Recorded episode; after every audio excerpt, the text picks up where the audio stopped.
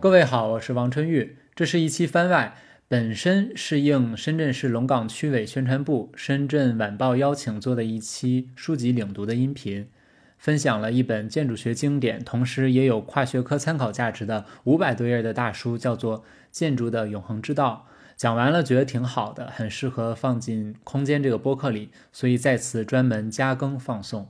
其实我平时在微博上经常会收到一类信息。就是有中学生或者大学生网友问我说有没有推荐的书单？那实话讲，我非常反对给诸位列书单这种事情哈，因为你我每个人的爱好、口味、思维偏向等等都十分迥异，我推荐的书单可能还不如当当网购物车推荐的那个算法准确，所以我说的不一定重要。那其次呢，我也不觉得像今天这种十几分钟的节目就能把一本书讲透。我更希望以这个文本为一个基础，从一个切面入手，简单谈一谈我自己对建筑学的一些观点和理解。所以我说的也不一定正确。但之所以这个想起推荐《建筑的永恒之道》这本书，是因为这本书的作者 U.C. Berkeley 美国加州大学伯克利分校的荣休教授亚历山大，在今年二零二二年不幸仙逝了。亚历山大是。二十世纪最有影响力的建筑及系统理论家，呃，也是首位获得哈佛大学建筑学博士学位的建筑师。他对于现代建筑的理解，我将其概括为模式，也就是 pattern。这个和阿尔多罗西的类型学 typology 比较类似，是一种试图提取空间形式的本质，进而形成一个系统的一种方法论。亚历山大认为建筑是有语法的，这种语法呢称为模式语言。我们日常生活中每个物理空间或者说场所其实都有它的特质，这种特质是由在这里连续频繁发生的事件的模式所赋予的。那我举一个俗一点的例子，很多大学里都有所谓的这个情人坡，其实就是有点树木硬币的集中绿地，它原本一般都是没有名字的。但是因为很多大学生情侣都选择在这里席地而坐或者约会聊天，那时间久了，它就被赋予了情人约会地的空间特质。当然呢，情人坡的选址其实也是一种双向选择。正是因为情人坡它有坡度，便于观景，有这个草坪可以让人席地而坐，有遮蔽，提供了有限度的私密等等等等这些空间模式。那这些空间模式结合起来，能够支持约会这一行为事件，因此全国的大学才会不约而同地拥有就空间上极其相似的情人坡。所以我们可以概括地说，就是是空间支撑了事件的发生，而事件也定义了空间的模式。在这里，坡度、草坪、树荫这几个模式就像是原子，共同构成了情人坡这个景观分子。那控制原子之间结合规则的东西就是模式语言。如果我们把尺度进一步放大，那情人坡作为这个景观的分子，可以和其他的城市里面的分子，比如公园、水体、广场等这些景观分子一起，再进一步构成城市整体景观。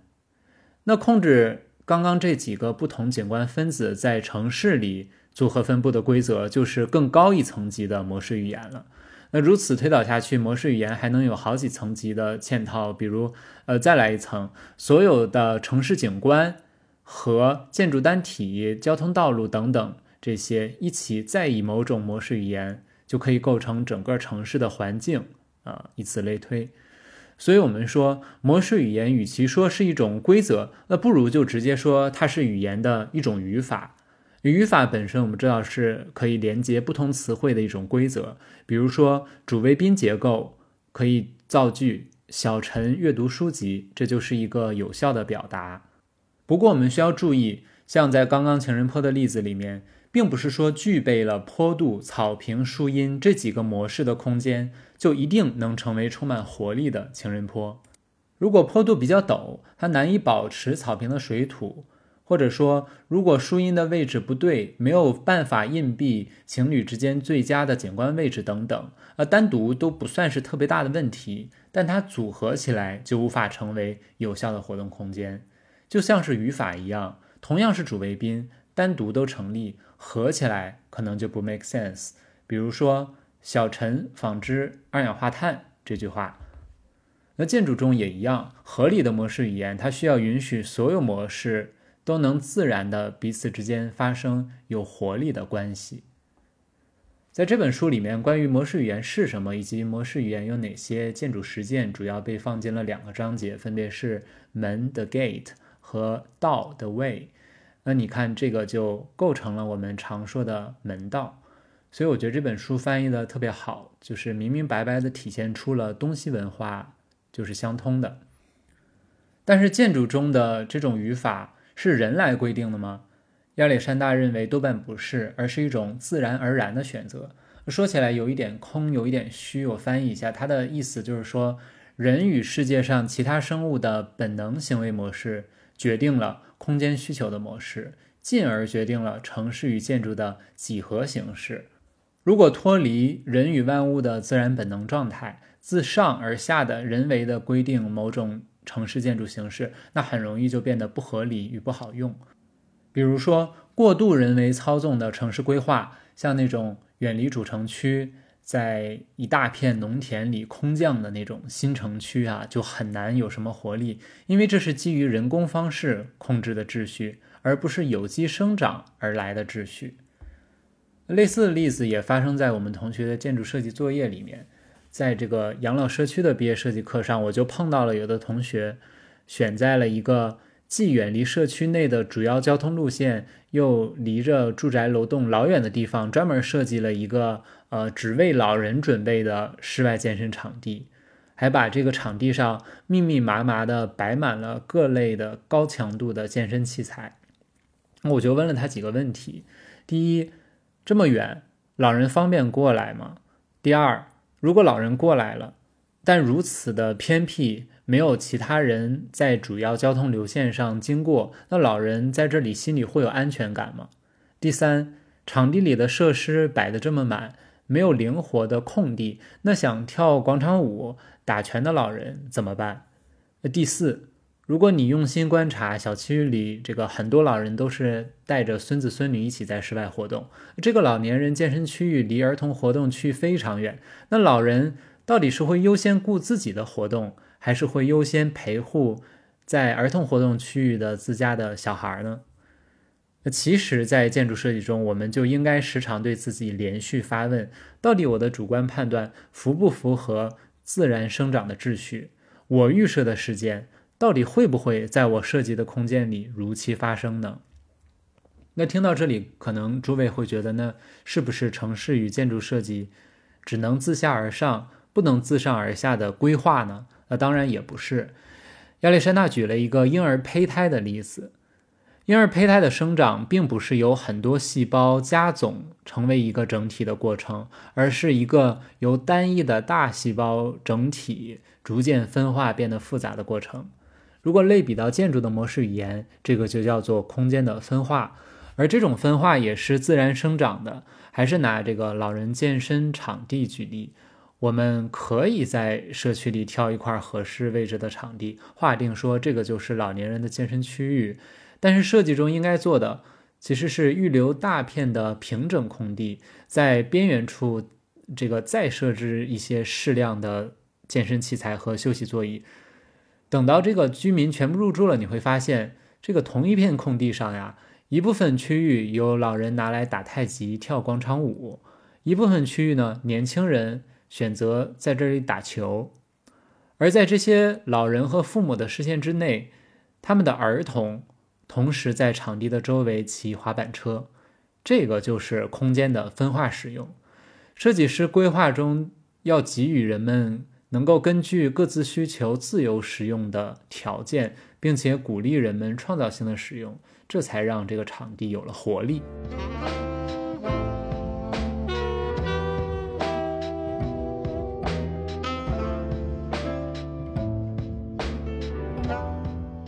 其实亚历山大所说的模式 pattern 和罗西所说的这个类型 typology 相比还是有些区别。Typology 常常可以通过图示 diagram 来表示，而 pattern 用语言或者逻辑来定义的更多，有时候甚至很难下精确的定义哈，需要通过描述来让人有一种这个感受，是一种不可名状的一种概念。那这种概念在书中被称为无名特质。这种无名特质呢，能够界定建筑城市的好坏和优劣。你可以将这种特质描述为舒适、自由、富有生气，也可以描述为完整、准确。但是更进一步的，亚历山大认为应该描述为无我和永恒。就像是他举了一个例子哈，在日本村庄里有一个简易的鱼池，鱼池里面有八条鲤鱼。最老的鲤鱼已经有八十岁，这些鲤鱼就这样慢悠悠地游弋，整个世界呢，仿佛就在鱼池里，而农夫坐在旁边与之融为一体。鱼、水、农夫这三者的行为在那里似乎一直持续着，无穷重复，但又会有些不同。这一切虽然简单，但又无比的完整和无我。所以，这个建筑的永恒之道，它就像是。一个鱼池的生态关系有这种不可言说的特质，这种特质让我想起来前段时间特别火的一个词叫松弛感，差不多也是这一个意思。那这本书扉页上写了一句话，叫做“无心之心，道之所存”，我就觉得这都不像一个西方建筑学家写的，很像老子《道德经》里面。其实这个整本书看下来，我也有一种强烈的，仿佛在读《道德经》之类东方典籍的感觉。老子说道可道非常道，名可名非常名。能用语言描述出来的这个清楚、描述清楚的道，那就不是永恒的、不变的大道。能用来称呼的具体的名称，那肯定就不是永恒不变的名称。这跟前面讲的建筑之道简直就是一码事儿。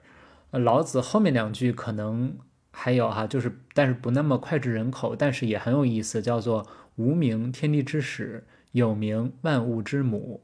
这个无名，字面意义上是没有名字的东西，其实也就是虚无，指的就是空间。而有名，字面意思是有名字的东西，这里指的就是构成万物的最基本的物质元素。有无相生，成为了永恒之道。这就像亚历山大所表达的，城市和建筑中有一种共同的模式语言。它一方面有赖于实体的空间要素，一方面也必须遵循自然的状态，不加刻意的控制。自然和放松的一种无名特质所体现出来的状态，才是建筑的永恒之道。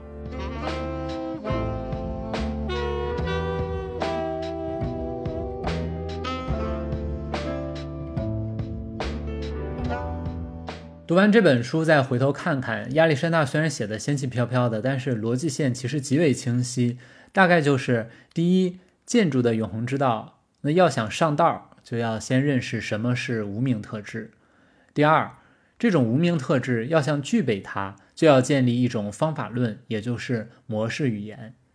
第三，有了方法论呢，就要去在设计中实践来检验；第四。当你把方法论用的熟稔了，你就得到了建筑设计，最终就能进入无我之境。有意思的是，这个最近重温这本书的时候，我才发现亚历山大他是我博士生导师美国建筑师协会会士院士 Llewellyn 的师兄。这本书的翻译赵冰教授是我本科学校武汉大学城市设计学院的前院长，而这本书的审教人冯继忠先生是同济大学的一面旗帜了。是这个著名的方塔园的设计者，他更是中国建筑规划园林的奠基人之一。其实这三位我都不直接认识，但又分别的莫名受到他们的影响，所以感觉阅读有时候还挺需要这种情感连接的，能让人有一种超越文本的对话感。这几年网上特别喜欢唱衰建筑学，哈，说它是一个夕阳行业，很多建筑学的本科同学考研都转码。去学计算机软件工程了。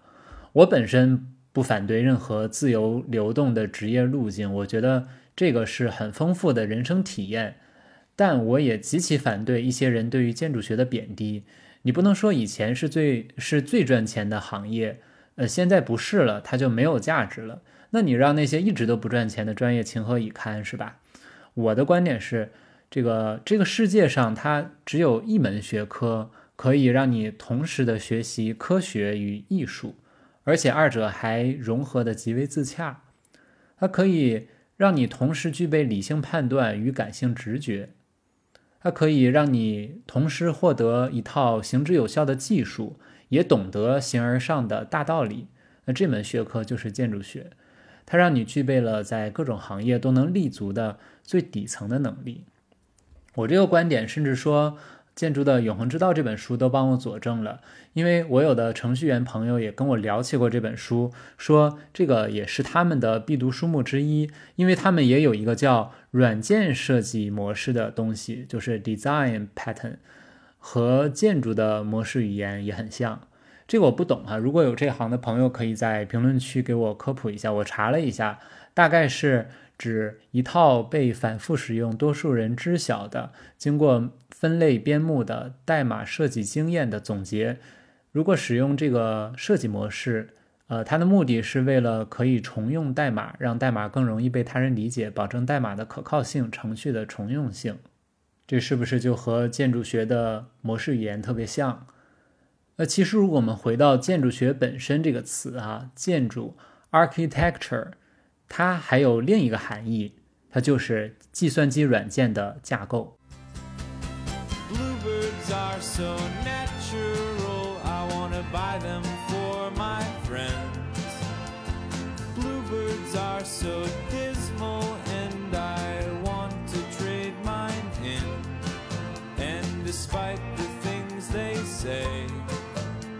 I gave them up that day.